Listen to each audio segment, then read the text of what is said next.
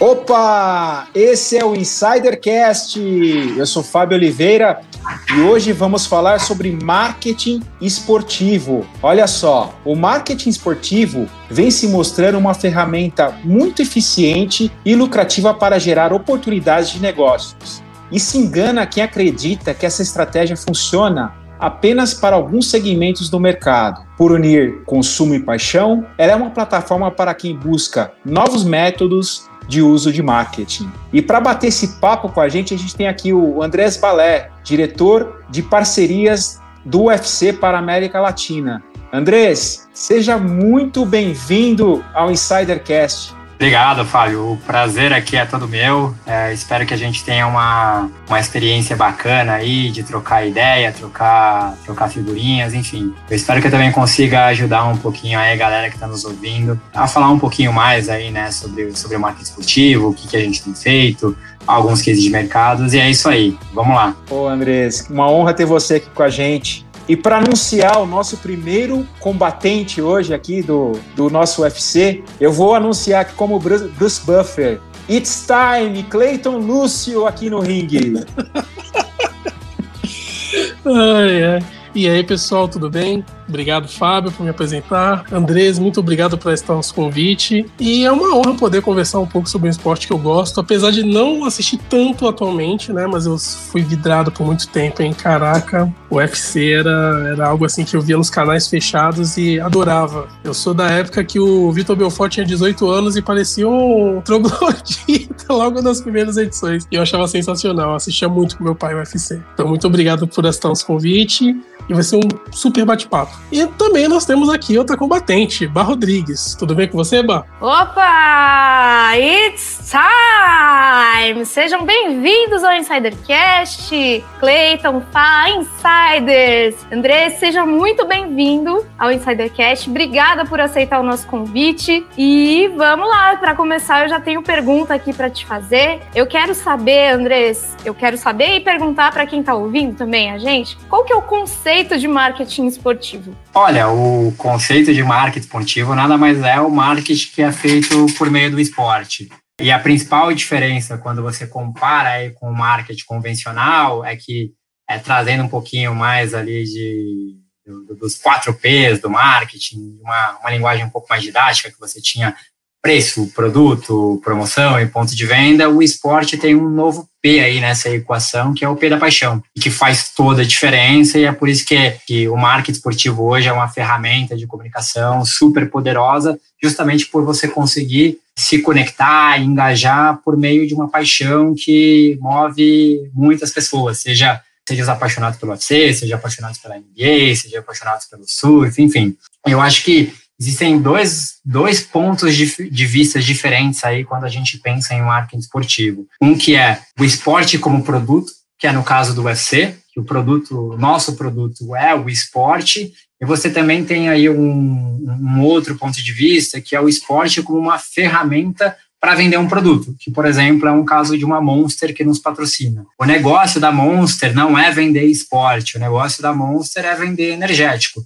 E como que eles fazem, é, como que eles fazem essa venda através entre todas as estratégias de marketing que eles estabelecem dentro do seu plano de plano de negócio, o esporte está dentro desse plano porque eles entendem que é uma ferramenta muito poderosa para se vender. Enfim, basicamente aí esse que é é um conceito, um pouquinho a diferença entre um e o outro, enfim, é, acho que soube responder aí é, a sua pergunta. Então, Andrés, a pergunta que eu ia fazer é você acabou respondendo na primeira resposta, que é a seguinte, né? Qual a, a principal diferença entre o marketing esportivo e o marketing tradicional? E você acabou citando a paixão. Então, eu queria te pedir, para a gente fixar bem essa ideia, se você tem algum case onde a paixão foi o principal atrativo, né? Como é usada a paixão no marketing esportivo? Eu acho que é um case super bacana e eu vou, vou trazer, além de, do, do, do, atributo da paixão, trazer aqui também outro fator bacana que o esporte ele consegue trazer dentro de uma estratégia de comunicação, que é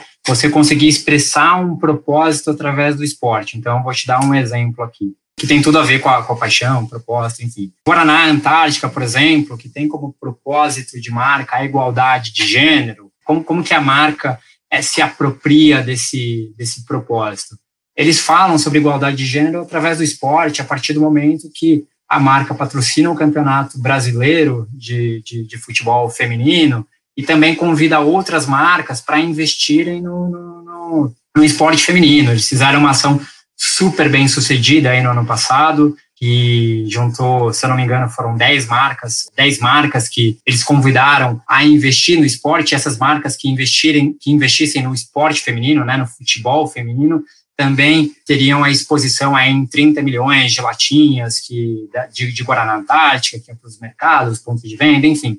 Então, aqui é um exemplo como a, a, paixão, ela se alia também ao propósito, porque imagina, por exemplo, o Guaraná Antártica falar sobre, falar sobre igualdade de gênero, que não seja através do esporte. O esporte tem uma, uma, uma um poder muito grande de gerar engajamento, de gerar conexão, de gerar é, conversas, justamente por ter esse fator da paixão. Enfim, então tentei te trazer um exemplo aqui, Cleiton, que sai um pouquinho só de falar do P da paixão, mas também traz aqui o propósito e o como que e como que é, a, a Guaraná Antártica, por exemplo, consegue fazer isso de uma forma super eficiente através do esporte. Que legal. O que eu percebi na sua fala, Andrés, foi o seguinte, né, que o esporte ele acaba sendo usado para tratar de temas muito polêmicos que talvez a empresa, a marca não conseguiria tratar de outra maneira e usa o, o esporte de uma maneira muito leve e sutil para tratar, tratar daquele tema. Que legal. Obrigado pela resposta, Andrés. Andrés, eu queria falar um pouquinho com você sobre memória com patrocínio esportivo. A gente vê o, o, mercado americano muito mais avançado quando se fala em investimento em patrocínio esportivo. Você vê, por exemplo, a NFL, né, o futebol americano. Eu tive a, o prazer de estar em Dallas, assistir o Dallas Cowboys e ver todo o cuidado que ele tem com, com os patrocinadores, com o impacto que as marcas causam no, no, no público. Também na NBA, tive a oportunidade de conhecer a NBA lá no mercado americano, o quanto eles investem na, na, na interação do, do espectador né, com, com o público e como eles tornam um grande show, né, como o UFC faz também. Tive a honra de estar na Arena da Baixada em 2016 foi o maior evento do UFC aqui no Brasil, né, com mais de 45 mil pessoas, e eu vi o quanto foi trabalhado também essa questão, né, um pouco que o que trouxe de conhecimento né, do mercado americano aqui para o Brasil. Você acredita que unir essa questão dessa paixão, a questão das marcas, é mais fácil para o público fixar a marca e, e, realmente atingir o coração do espectador? Com certeza. Inclusive, só uma curiosidade aqui, porque esse evento de Curitiba do UFC em 2016 foi meu primeiro. Eu tenho boas, boas lembranças. Mas com certeza, eu acho que um exemplo muito fácil aí de, de, de se pensar como que o, o esporte gera uma, uma memória afetiva. Se eu fizer uma pergunta aqui para você, para a Bárbara, para o Cleito, aonde você aonde você estava o que, que você estava fazendo em cada uma das últimas Copas do Mundo, todo mundo sabe. Enfim, eu sei que, por exemplo, em 2014, eu me lembro exatamente de estar tá na, tá na FanFest da Copa do Mundo de 2014, bebendo uma Budweiser com um grande amigo meu. Então, por ter esse o P da paixão aí, que, que a gente falou um pouquinho durante esse bate-papo, com certeza o esporte gera, gera uma memória afetiva muito maior quando você pensa em, outros, em, em outras estratégias de comunicação. Né? Eu acho que não só o esporte, mas também como o entretenimento em geral. Se você parar, por exemplo, putz, eu sou fãzaço do Rock in Rio, então toda vez que eu penso em Rock in Rio, eu lembro da Heineken, que tem a tirolesa, por exemplo. Enfim, eu acho que a, a grande questão é que é, tanto o esporte como o entretenimento, ele gera a atenção né, das pessoas. É o que todo mundo hoje está buscando dentro do setor de comunicação. E, por exemplo, o, o, Big Brother, o BBB, né? Ele consegue ter, consegue ser uma, uma ferramenta de comunicação super eficiente do ponto de vista dos anunciantes, porque tem a atenção é, do consumidor. Então, respondendo aí a sua pergunta agora de forma mais objetiva, sim, eu acho que eu acredito que o, o, esporte, tanto o esporte quanto o entretenimento, tem essa capacidade de tocar o coração das pessoas e que isso possa que isso se traduz de alguma forma em consumo. Aproveitando até fazer um convite para os insiders, a gente entrevistou a Mariana Augusto no McDonald's e ela falou justamente dessa ação que o McDonald's fez dentro da casa do Big Brother. Foi muito legal. o insider que puder, dá uma voltadinha lá e escuta também o episódio da Mariana Augusto do McDonald's. Isso aí. Obrigado, Andrés. Andrés, você está falando de entretenimento e esporte. E um dos grandes exemplos que une as duas coisas é o Super Bowl, americano, que é o grande evento esportivo, né, da a maior audiência da TV americana, as finais do Super Bowl, né? Eu queria que você trouxesse pra gente alguns outros exemplos de marketing esportivo que são cases de sucesso. Claro, vamos lá. E aqui eu vou, vou me arriscar, tá? Eu acho que a gente sempre quando fala de marketing esportivo, a gente começa a pensar nesses grandes cases globais nos Estados Unidos, Super Bowl, Champions League. Eu acho que tem um, um case super bacana aqui no mercado local e eu queria falar sobre dois cases, né, de uma forma super objetiva, mas que também para mostrar para a galera que está nos ouvindo que tem coisa bacana no Brasil e, e é possível ser feito e a gente não ficar só pensando nesses mega, mega cases globais. E um case que eu gosto muito é a Copa do Nordeste, que é carinhosamente, carinhosamente apelidada de Lampions League, e que aposta, tem uma aposta muito grande no regionalismo, né? É, toda, toda a questão do Nordeste. É, quando você assiste, por exemplo, uma Champions League, tem aquela vinheta, aquela música que todo mundo já associa com a Champions. A, a, Lampions League, né, a Copa do Nordeste também tem a vinheta deles, com uma pegada de música nordestina. Tem a taça lá, que é mais ou menos parecida com a taça da Champions League também, meio orelhuda. Eles têm um mascote, que é o Zé Cabrito, que é um bode super simpático. Tem a bola asa branca, que foi desenvolvida em parceria com a, com a Topper. Enfim, é um produto super bacana, que hoje é multiplataforma, tá na, tá na TV aberta, tá na TV fechada, tem streaming, que é o, o, canal se chama Nordeste FC, que inclusive conta com o name rights aí da, da Sporting Bet. Eles fizeram uma ação pioneira no mundo inteiro, que é a primeira transmissão de futebol no TikTok. Foi recentemente, então, um case super bacana, tem conteúdos periféricos aí, falando sobre os jogos, a história do, do, do, dos personagens que fazem parte da Copa do Nordeste, que se chama Lampion, Lampion né, que é inspirado no Red Zone da, da NFL, que também conta com o patrocínio da Brahma, enfim, é um, é um super produto que eu convido todo mundo aí a, a, buscar um pouco mais de informação. E foi um campeonato que, se, que, que, através de um trabalho muito bacana, foi transformada numa plataforma de entretenimento que tem fazendo um sucesso enorme, aí, tanto, tanto com os consumidores. É, se eu não me engano, aí, há três datas nesse ano de 2021, a SBT, que é a parceira na televisão aberta, bateu a Globo em audiência e também um sucesso absoluto de anunciantes com todas as cotas vendidas, né? Então, convido aí todo mundo a olhar esse case local, sair um pouquinho também desse eixo São Paulo, Rio de Janeiro, porque é um trabalho, é um trabalho super legal. E tem outro case também que é local, mas aí envolve duas marcas americanas, que é a Budweiser e a NBA. Recentemente, a Budweiser se transformou é, numa das emissoras oficiais da NBA no Brasil. Isso significa que hoje você consegue assistir um jogo da NBA nas plataformas da Budweiser é num formato super diferente ali, com, com mais inserção de marca, enfim. E no final das contas, a, a Budweiser, com essa estratégia de, de, de, ser a emissora oficial da NBA no Brasil, buscou ter maior profundidade de comunicação é, e se apropriar da plataforma para se conectar mais com os, com os fãs de NBA no Brasil, que são milhões de pessoas, inclusive eu sou um deles, enfim. Então, acho que esses dois cases aí de mercado do Brasil, lógico que e Bud e NBA, você está falando de duas marcas americanas, mas também da Copa do Nordeste, são dois cases bacanas aí para galera, a galera dar uma estudada. É, tem outro fã de NBA aqui também que está escondidinho por enquanto, que é o Fá. Depois, a hora que ele vier falar de novo com a gente, ele comenta dessa paixão aí sobre o basquete. Andrés, você falou na última resposta sobre os cases regionais, né? E foi muito legal perceber que no Brasil tem muita, muitas coisas que tá realmente fora do eixo Rio-São Paulo, que tem sucesso. É muito bom saber disso. Queria te fazer uma pergunta agora também que você pode pegar esses exemplos para você me responder o seguinte: qual é a real, a real, diferença entre o marketing esportivo no Brasil se comparado ao marketing esportivo norte-americano? Olha, posso falar, posso falar um pouco aqui da minha, da minha experiência, né? Trabalhando no Brasil, mais como uma marca norte-americana, é que a minha sensação é que às vezes no Brasil a paixão vem em primeiro lugar depois o produto.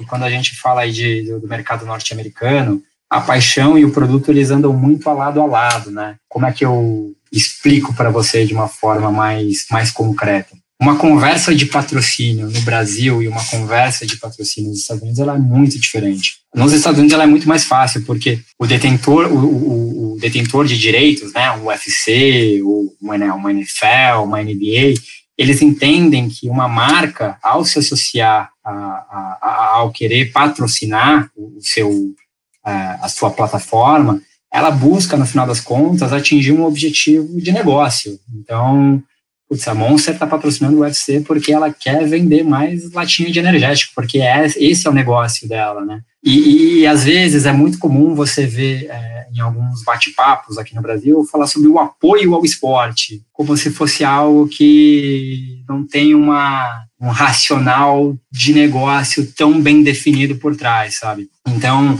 acho que acho que essa é uma diferença fundamental assim acho que o, o mercado norte-americano sabe é, colocar a paixão e o produto no mesmo no mesmo potinho e aqui no Brasil o que eu vejo e, e, e eu falo isso não generalizando o mercado você tem acabei de dar um dar um case aqui é, brasileiro super bacana com sucesso enorme mas é, existe mais essa questão de a paixão vem primeiro, é o apoio ao, ao esporte, enfim. Então, acho que essa é uma diferença fundamental. Andrés, é, eu queria tirar uma dúvida com relação ao uso de dados. Quando um cliente ele passa a definir, querer escolher um esporte para patrocinar, e ele tem que escolher o mais adequado para o produto ou serviço que ele vai fornecer para o mercado. E o uso de dados, ele consegue contemplar esse tipo de, de coisa? O cliente, como que o cliente consegue identificar qual patrocínio é o mais adequado para sua marca? E eu também queria perguntar a pergunta ao contrário, no, no, no, seu caso, como que você mapeia os clientes que tenham sinergia com a marca, com, por exemplo, com o UFC? Como que é feito isso? Você, vocês utilizam muito dados para fazer essa seleção de possíveis prospects?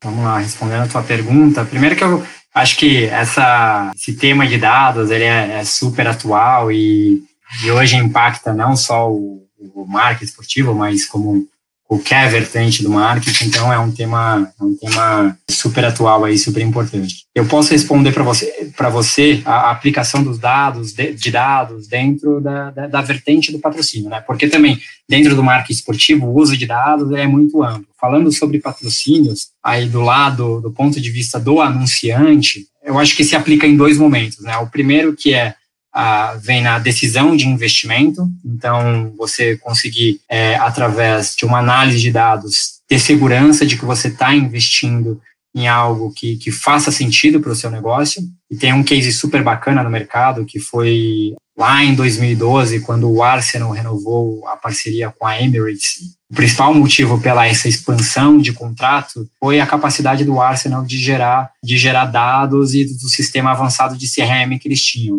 A Emirates entendeu que eles iam conseguir extrair mais resultados é, através desse, através desse, de todo esse conhecimento, desse know-how que, que o Arsenal tinha é, sobre dados. E outro, em outro momento, na definição da estratégia. Putz, legal, a Emirates lá entendeu que uma análise, através de uma análise aprofundada de dados que fazia sentido renovar o contrato com, com o Arsenal, que na época eu acho que foi 150 milhões de libras. E depois que você tem essa decisão de investimento, você precisa ter uma, uma definição de qual que é a estratégia para você conseguir tirar, é, obter os resultados que você espera da, da parceria. E outra coisa é que ao longo do tempo, ao longo da, da parceria, a utilização de dados te permite ter uma retroalimentação da estratégia. Putz, a gente está fazendo é, determinada ação, não está dando resultado esperado, então a gente consegue, através de uma análise de dados, entender qual que é a estratégia, qual que é a estratégia que poderia poderia fazer mais sentido. E tem outra coisa que, quando, por exemplo, uma, uma, uma um Arsenal da vida permite, é, tem esse modelo avançado de CRM e consegue consegue inserir isso dentro da estratégia da Emirates, o investimento da Emirates vai ser mais barato, porque eles vão conseguir ter mais resultado através de todo esse trabalho de inteligência. E no final das contas, quando chegar no final da parceria, vai ser muito mais fácil também para a Emirates renovar o patrocínio, porque eles conseguiram obter, obter os resultados esperados com a parceria. Agora, respondendo a sua outra pergunta sobre análise de dados para busca de parceiros, é, eu, sendo muito honesto contigo, a gente acaba não, não tem uma aplicação tão não tem uma aplicação tão forte assim nessa, nessa área do nosso trabalho, né? É muito mais uma análise é, que a gente faz de categorias de, que fazem mais sentido com o UFC, por exemplo, categoria, a categoria de bebidas alcoólicas. É, faz super sentido com o UFC, porque existe uma sinergia muito grande entre o, o, o momento de consumo, com o nosso esporte, enfim, a gente faz uma análise mais, de, mais, abran mais abrangente de categorias, entende quais são aquelas que são mais estratégicas e a gente vai em cima dos players que estão dentro dessas categorias. Mas o, o uso de dados mesmo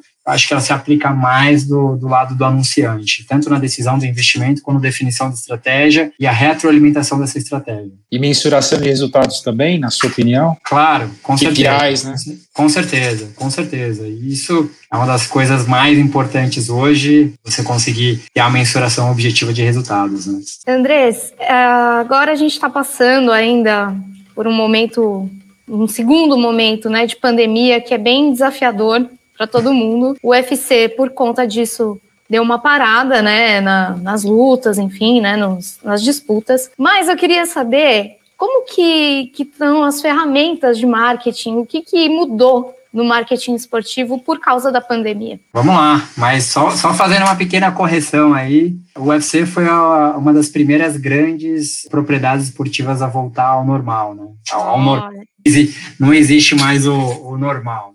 Né? É, o novo, o novo normal, né? É, mas enfim, é, o UFC foi uma das primeiras grandes plataformas esportivas a voltar, desde o dia 9 de maio de 2020. A gente tem feito os nossos eventos, tanto é, na nossa matriz, que a gente tem uma estrutura para receber os eventos, quanto em Abu Dhabi, em parceria com a com o Departamento de, de, de, Cultura e de Turismo de Abu Dhabi. Enfim, a gente tem feito os nossos eventos, lógico que sem público, com todos os protocolos de, de, de saúde, de segurança. O UFC, no final das contas, é um esporte, é um esporte que individual, né? Você só tem duas pessoas ali competindo entre elas, então às vezes é um pouco mais simples de você criar esses protocolos quando você compara com o futebol, que você tem 30 jogadores, às vezes, reunidos dentro do vestiário, enfim. Então, só esse comentário aí para puxar um pouco da sardinha do UFC que. Não, e obrigada por, por corrigir a gente aqui.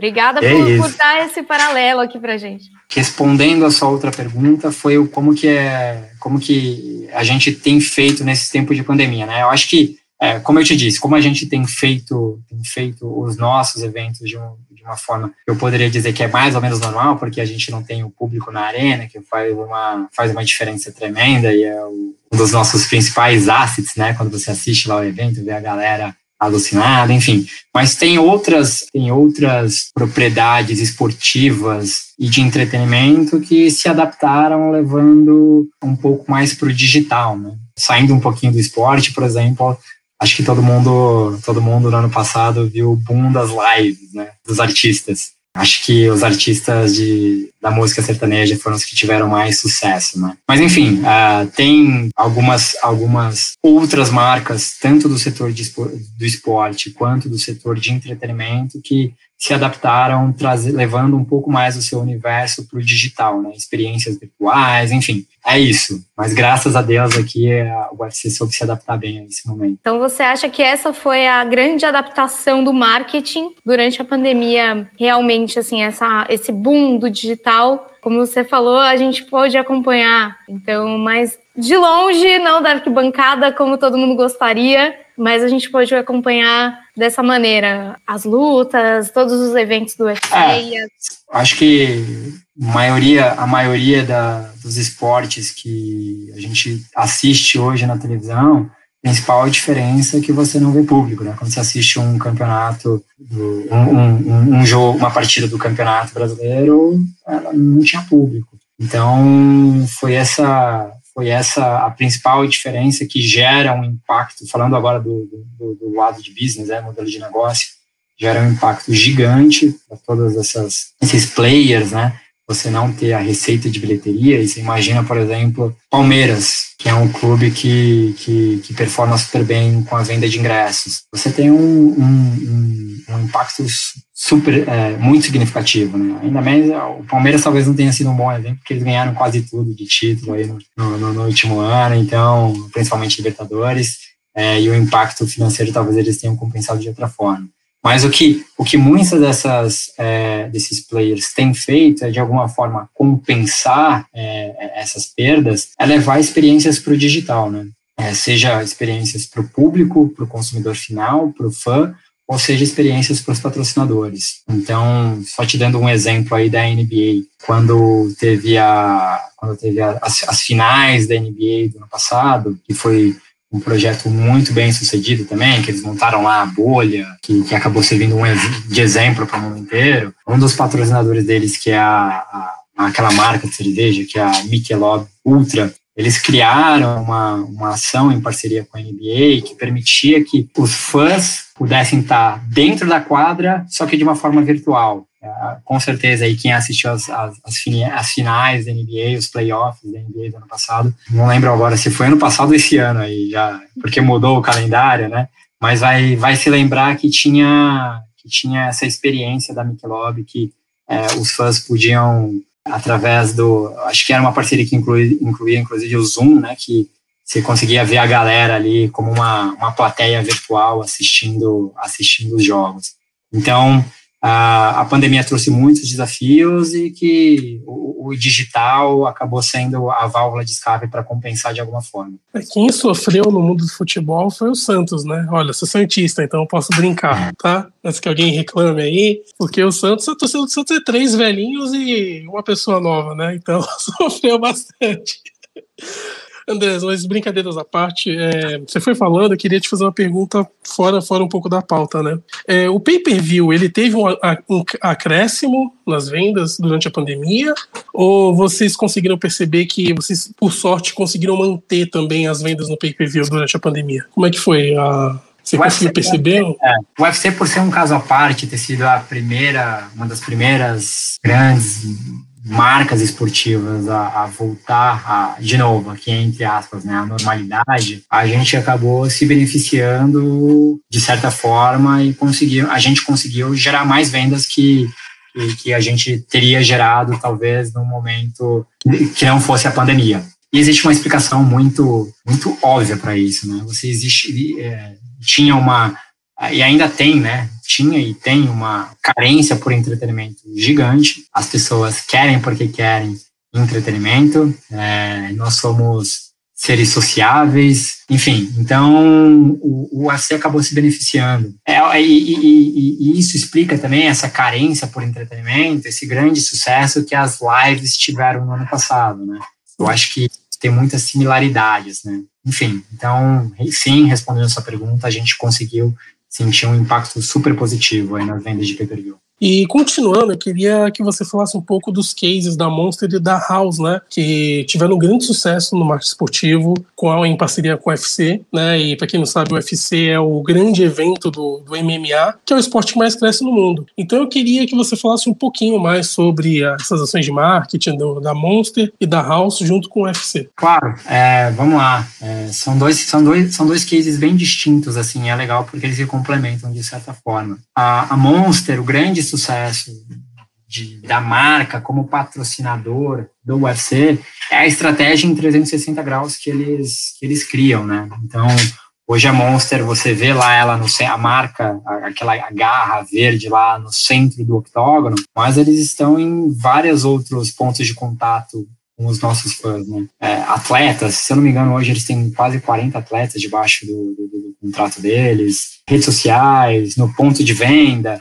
enfim, então, o grande sucesso aí de Monster é realmente criar uma estratégia em 360 graus que vai muito além aí só da marca do octógono. É muito comum você ver no mercado patrocínios que, que, que, acabam não dando, tanto, não, não dão tanto resultado, porque a marca pega todo o dinheiro que ela tem, todo o budget e, e utiliza para adquirir a cota de patrocínio e acaba não sobrando nada para ativar, né? Então, acho que o grande palavra-chave aí dessa esse tema é ativação, né? Você conseguir ter a cota de patrocínio e também você conseguir ativar. Eu costumo fazer uma analogia aí bem fora da caixinha para dar esse exemplo aí de como é que funciona, né? A questão da, do, do, do, do dinheiro de ativação e do dinheiro de, de, de, patrocínio. É mais ou menos quando, quando, quando a gente é jovem, a gente quer ir naquela balada que, que, que tá todo mundo indo e que custa o olho da cara e a gente pega todo o nosso dinheiro e e gasta para entrar na balada e não sobra um centavo para tomar uma cerveja lá dentro. Então, parece um, parece um exemplo chulo, mas é, acontece muito isso no mercado. As, muitas marcas, muitos anunciantes pegar o, a, o budget de marca, saírem comprando aí um monte de propriedade e acaba não ativando. E quando você pensa, por exemplo, num dos cases de, de maior sucesso do mercado, e saindo um pouquinho da sua, da sua, da sua pergunta falando só sobre Monster e você, um dos exemplos de maior case, de, de maior sucesso aí do mercado é a Heineken com a Champions League. Eu acho que você naturalmente associa a, a, marca à Champions League, né? Então, você já escuta aquela música do Champions, já começa a pensar na Heineken.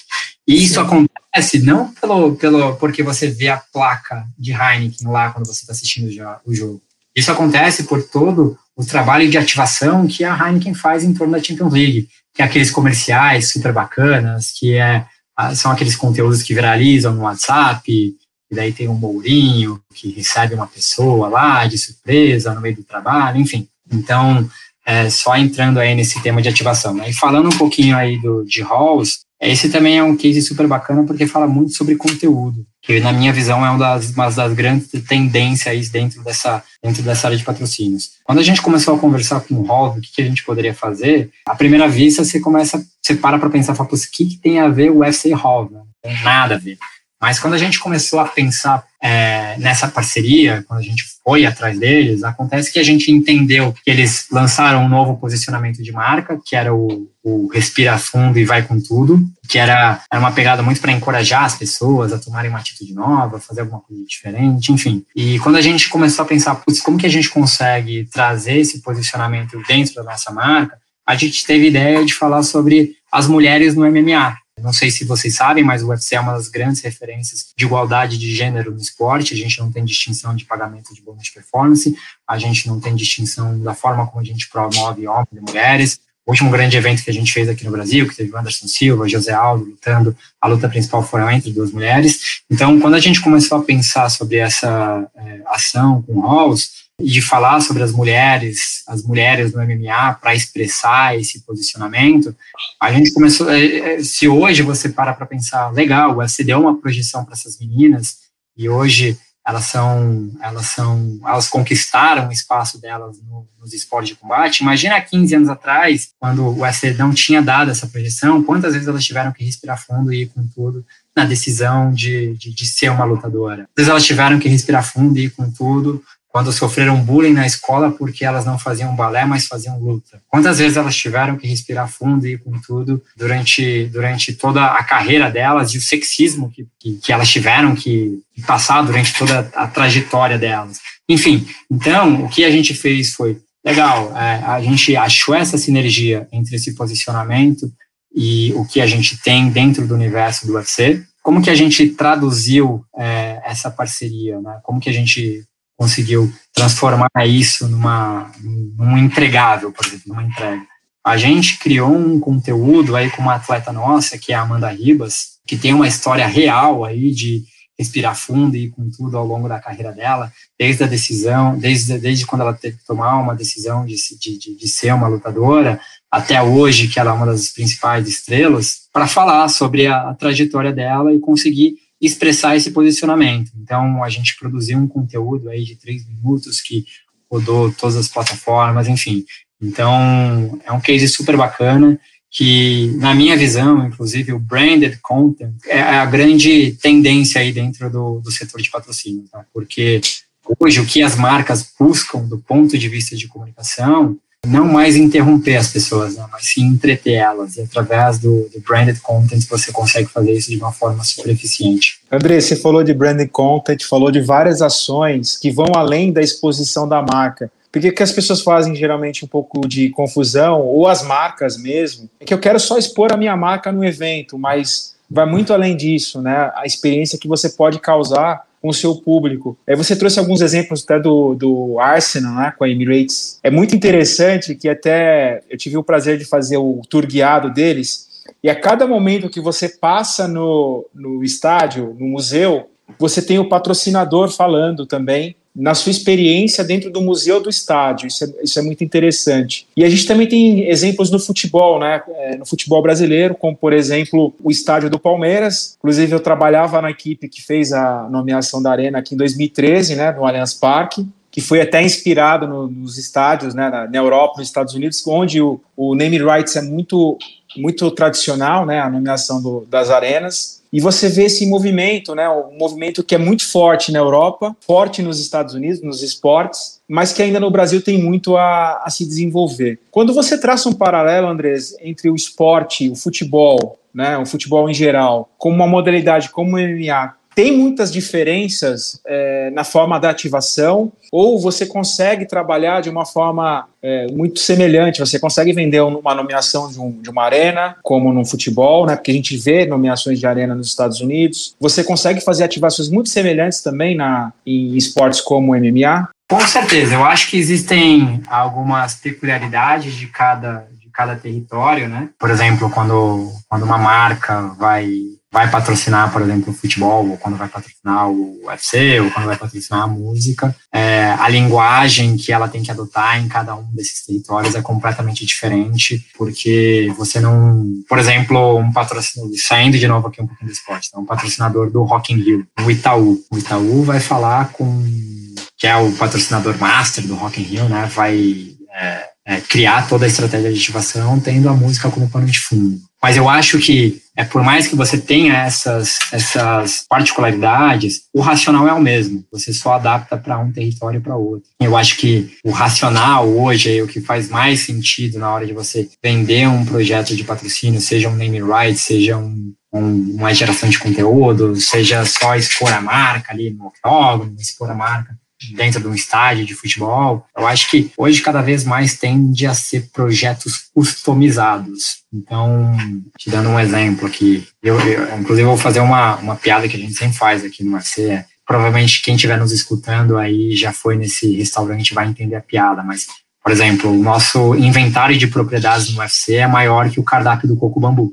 E o, que, o, que, o que a gente faz é pegar esse inventário de propriedades e criar uma solução customizada para aquela marca que a gente está conversando. A gente não tem cotas fixas de patrocínio. E eu acho que isso é uma tendência que, seja para o name rights, seja para vender patrocínio de música, seja para vender patrocínio do UFC, do futebol, que tende a ser cada vez mais presente, né? Hoje o que as marcas buscam, os anunciantes, né, o que eles buscam geral, justamente são projetos customizados que sejam atrelados aos seus objetivos de negócio. Eu não posso chegar para falar com uma marca né, que eu quero criar um projeto de patrocínio é, com uma cota fixa de patrocínio sem que é igual que eu vou apresentar para outros parceiros, porque preciso criar alguma coisa que faça sentido para que eles estão buscando dentro da estratégia deles. Eu acho que eu dei uma, dei uma abrangida aí na, na, na sua pergunta, mas. Não, é, foi ótimo. Deu, deu para responder de uma forma mais. Com certeza, respondeu super, Andrés. Obrigado. Andrés, e ainda ajudando a aprofundar essa, essa tua resposta, né? Estreitando um pouco mais esse assunto, quais são as principais ferramentas de patrocínio que o UFC disponibiliza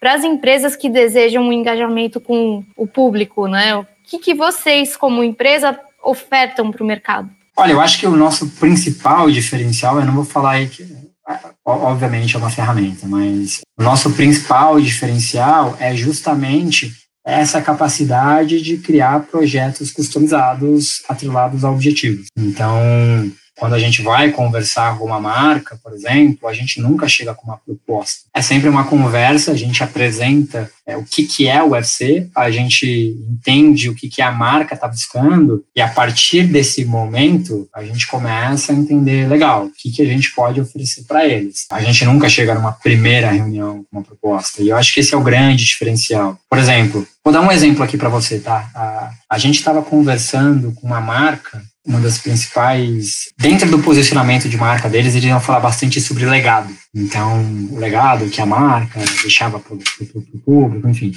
E o que, que a gente começou a fazer aqui no UFC é entender, da mesma forma, é o mesmo case de Rosa, que é o mesmo racional, né?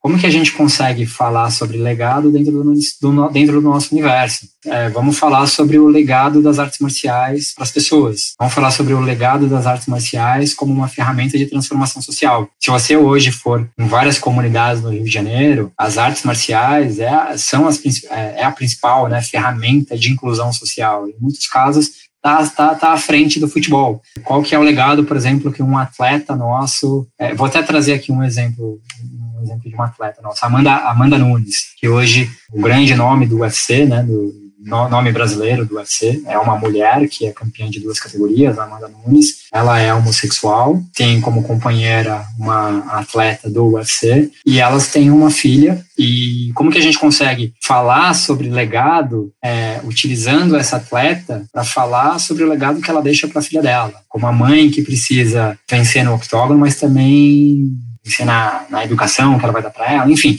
Então, acho que essa é a principal ferramenta que a gente tem, que é uma, se você parar para pensar, não é uma, não é uma, não é um software, mas é uma ferramenta muito mais aqui de, de como que a gente constrói as nossas, a, a, as nossas, os nossos projetos de parceria. E também isso acontece porque é super difícil da gente conseguir captar patrocínio para você. É um, e falando aqui abertamente para todo mundo que está ouvindo, o UFC tem essa percepção, né, de por ser um, um, um esporte de combate e às vezes algumas marcas querem é, se distanciar, não querem estar tão próximas porque elas entendem que não faria tanto sentido para elas. Então, a gente tem que ser, por, ainda mais por, por, por, ter esse fator, a gente tem que ter esse racional, esse pensamento estratégico para criar projetos que estejam 100%, 100 alinhados aos objetivos, para fazer mais sentido para que, que elas entendam que, que, que o UFC pode ser uma boa plataforma.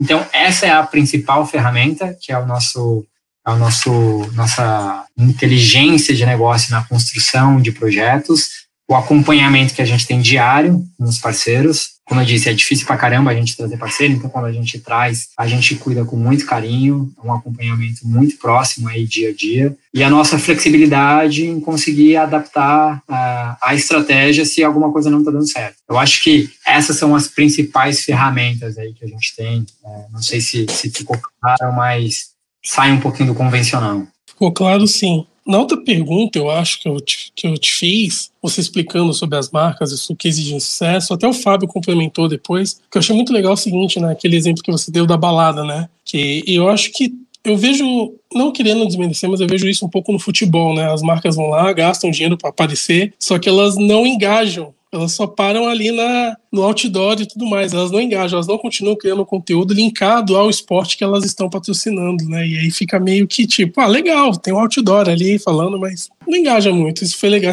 foi muito legal que você falou. E outra é coisa também bom, que. É muito comum isso daí acontecer no futebol, tá? Infelizmente, talvez eles não tenham essa percepção ainda, porque seria muito interessante para as marcas fazerem esse. dar essa continuidade no marketing deles, porque eles conseguem usar a paixão do futebol para vender seus produtos, e não apenas colocar lá o um nomezinho bonitinho ali e deixar acontecer. Se você quiser, se você quiser aprofundar mais nesse, nesse, nesse ponto, é quando você começa a olhar principalmente aí os, as marcas que estão hoje mais envolvidas com o futebol, elas estão buscando mais awareness, né?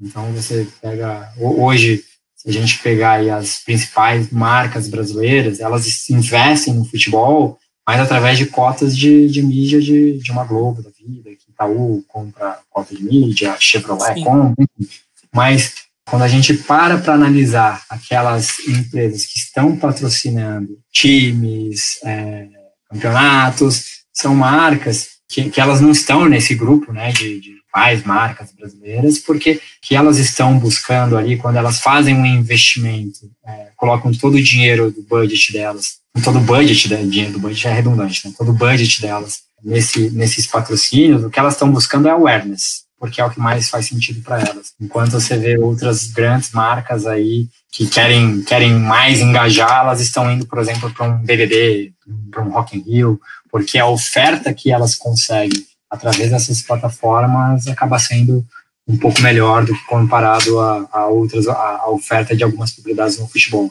Entendi. E outro aspecto que você falou também foi o seguinte, sobre o, o esporte, ele dá um legado para uma pessoa, né? A gente teve uma entrevista aqui com o Marcelo Camargo, que eu acho que ele era ex-diretor da Ambev, que ele trabalha realmente com ONGs no Rio de Janeiro, né? Eu acho que o projeto é até o Abraço Campeão, onde ele ajuda as pessoas de comunidades carentes, né? Através do esporte a ter mais resiliência e tudo mais. E é muito interessante isso, eu achei muito legal esse ponto também. Andrés, eu queria também, já pegando um pouco essa, esse lance de resiliência, de esporte, de motivação, queria entrar agora na parte mais inspiracional do programa, que é a seguinte, né? A gente conhece o sucesso dos profissionais, né? É muito legal conhecer o sucesso dos profissionais, é muito fácil acessar o sucesso dos profissionais, a gente pode, por exemplo, é, ver premiações e tudo mais. Mas a gente queria falar um pouco agora da parte mais humana, e eu queria te perguntar quais foram os seus principais desafios profissionais e como você superou eles e quais foram os aprendizados que você teve ao superar esses desafios profissionais? Vamos lá.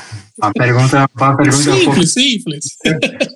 É mais difícil, mas eu vou, vou, vou, tentar responder aqui. Eu acho que tá é, é, meu maior desafio profissional, quando eu era mais jovem, era descobrir aquilo que eu não gostava e aquilo que eu gostava, que me fazia feliz profissionalmente. E eu tive, eu tive uma experiência... Uh, posso dizer que eu aprendi muito profissionalmente, mas que não me fazia feliz. Então, entender essa que realmente aí eu buscar alguma coisa que tivesse mais mais sinergia comigo, é, foi um foi um grande desafio para mim, assim, é, lá, lá lá no início da minha carreira. Eu acho que o maior desafio profissional que eu tive foi entendendo aquilo que eu amava fazer profissionalmente, que é trabalhar com entretenimento, como que eu conseguia entrar nesse universo. Eu nunca, eu nunca tive nenhum contato para me ajudar a entrar nesse, a entrar nesse, nesse universo do esporte, né? E o que eu tive que fazer quando eu, eu, eu descobri lá atrás, putz, eu gosto pra caramba disso. Tive que estudar pra caramba. Você pode até ver aí, se entrar né, depois no meu LinkedIn e tal, tem vários artigos que eu, que eu já escrevi, tem estudos que eu já já produzi. Isso vem muito da minha experiência de lá atrás, de que eu precisei fazer isso para conseguir entrar nesse mercado. E eu tive que bater muito, eu, eu, tive que bater muita porta, assim, para conseguir uma oportunidade. Tive que quebrar a cara pra caramba. O próprio, minha própria história de começar no UFC é mais ou menos assim, né? Eu tive que, tive que ir atrás. Eu fiz um contato com, com a galera do UFC, falando que eu queria uma oportunidade, só que eu mandei um estudo lá pro pessoal, falando como eu achava que poderia, o que, poderia melhorar, o que, poderia ter sido, sido diferente, enfim, me chamaram para conversar, aí eu tive Aí no início eu tive que trabalhar de graça, eu me ofereci para trabalhar de graça para conseguir ter experiência nesse, nesse universo de esporte, de entretenimento que eu não tinha, mas eu sabia que era necessário para eu conseguir de alguma forma é, entrar, entrar para essa indústria, enfim. Então acho que acho que é, o meu maior desafio profissional aí foi eu realmente descobrir aquilo que eu gostava e como que eu fazia essa transição. Essa transição aconteceu por meio de muito estudo e muita cara de pau. Acho que a, a mensagem é essa, assim, né? E, e muita resiliência, cara, porque é, eu passei eu passei um bom tempo aí quebrando a cabeça até eu conseguir me achar. Enfim, Tentei, tentei responder aqui de uma forma um pouco mais um pouco mais resumida, é uma história bem longa aí, é, não é uma não é uma não é uma estrada, não foi uma estrada reta, foi cheio de curvas no meio do caminho, mas tentei responder. Sensacional. É, o Fábio, ele falou sobre a estrada reta, né? Que é sobre a estrada cheia de curvas. Você lembrou do, do. Eu até esqueci o nome agora, do. É como um marca-passo, né? É com altos Isso, e baixos, a gente vai seguindo. Isso, eletrocardiograma, né? Um convidado nosso falou ah, isso e a gente achou sensacional. Porque realmente, é realmente, é, toda história de sucesso não, não é um foguete, não só sobe, né? Tem os altos e baixos e os questionamentos e as dúvidas e os desafios. Muito legal. É, né? eu, acho, muito legal. Eu, acho que, eu acho que é nesses baixos que você também consegue é, aprender com diversas situações. Né? Então, os baixos eles sempre vão existir. Eu acho que o que importa é como que você consegue tirar o melhor. Chamou muita e... atenção também, Cleiton, na, na fala dele, foi a questão do, do treino. A gente vai fazer um paralelo com o esporte, né? Ele se preparou para chegar onde ele está. Se fazer uma comparação no, na série do Jordan, ele fala no livro do Jordan, do Michael Jordan, do jogador de basquete, ex-jogador de basquete, ele fala que ele errou trocentos arremessos até ser o campeão da NBA. Então, Sim, isso ficou, ficou, muito marcado na fala do Andrés. Na minha, quantas vezes eu bati em portas diferentes. Exatamente. e não é Andréas, né? Eu falei Andréas de novo, é Andrés. Desculpa, Andrés. Desculpa. Ah, tranquilo. que legal, que legal. Obrigado pela resposta, Andrés.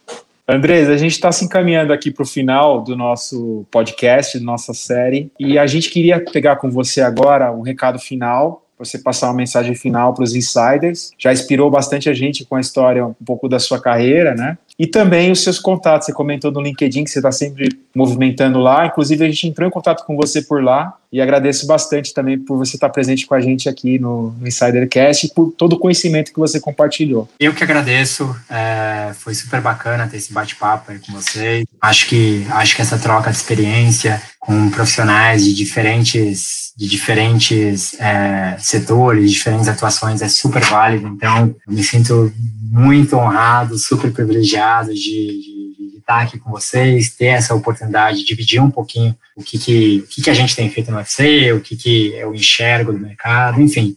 Acho que o meu recado final, na verdade, é só agradecer pela oportunidade, é, falar para todo mundo aí que está nos ouvindo também, que se quiser entrar em contato comigo, só procurar lá meu nome no LinkedIn, qualquer coisa também, se quiser mandar um e-mail, é abalé.ufc.com. E é isso. Espero que todo mundo tenha gostado aí. E se eu puder ajudar mais de, de alguma forma diferente, a galera que entrar em contato, pode ter certeza que eu vou responder. Muito obrigado, Andrés. Foi uma honra ter você com a gente aqui. E a gente espera que você traga novidades na próxima visita aqui, esteja com a, com a porta aberta aqui dessa nave chamada Insidercast. Vou chamar o Clayton aqui para passar o recado final. Obrigado, Fábio. Eu agradeço, Andrés, você ter aceitado o nosso convite. Foi muito legal conhecer a sua história.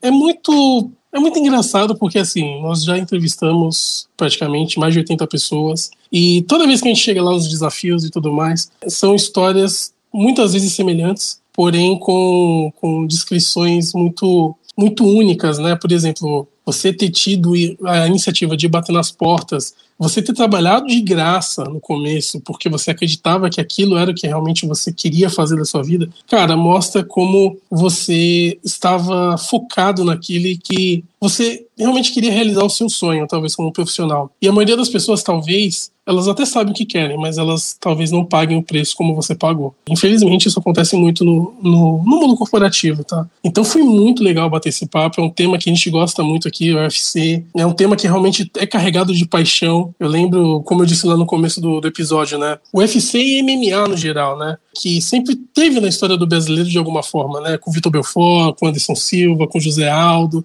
e com tantos outros lutadores, né? Lyoto Machida, Demian Maia e todos outros, tantos outros lutadores que a gente vibrou e torceu. E é um esporte que realmente é inegável. Ou você ama ou você não entende. Simples assim. Então, muito obrigado, Andrés. E agora eu chamo a Bar Rodrigues. Bah, é com você. Obrigada, Cleiton. Obrigada, Andrés. Eu acho que a história do Andrés é, resume e sintetiza muito tudo que a gente falou nesse episódio sobre resiliência. Essa história de bater realmente de porta a porta até realizar o sonho de trabalhar com entretenimento, de trabalhar com esporte, dessa resiliência e desse estudo, desse empenho de ir a fundo, né, para realmente chegar preparado do treino antes da, da luta final, de brilhar no octógono, que é onde ele está hoje. Eu acho que sintetizou bem aqui um, um resumo geral da nossa conversa, que teve uma palavrinha que permeou toda, todo o episódio, que é paixão. Acho que tudo que a gente faz com paixão dá resultado. Seja é, a curto, médio ou longo prazo, mas dá resultado, né? Tudo que a gente põe empenho e paixão não tem como dar errado.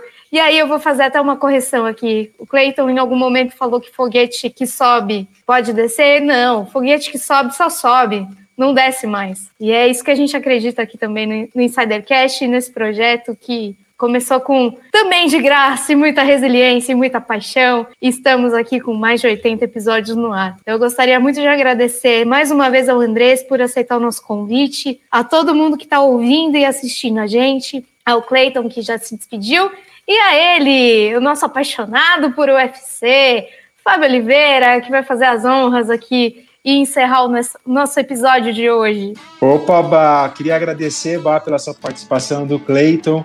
Novamente pela participação do Andrés e do Insider que esteve até, até aqui com a gente nesse episódio, porque se quem acompanhou até aqui gostou. Eu queria até fazer um insight final numa frase do Anderson Silva, o grande Anderson Silva, que ainda está lutando, mas teve sua fase áurea por muitos anos. Ele fala, sempre falou assim: Eu não, nunca sou o melhor, mas eu sou capaz de fazer coisas que ninguém acredita. Então, se você vai meio mais ou menos em linha de tudo que o Andrés falou da história de vida dele, ele acreditou no que ele, onde ele poderia chegar e também o quanto o esporte é capaz de conectar com a emoção do seu consumidor, né? O quanto é importante as marcas se preocuparem com isso nos dias atuais, né?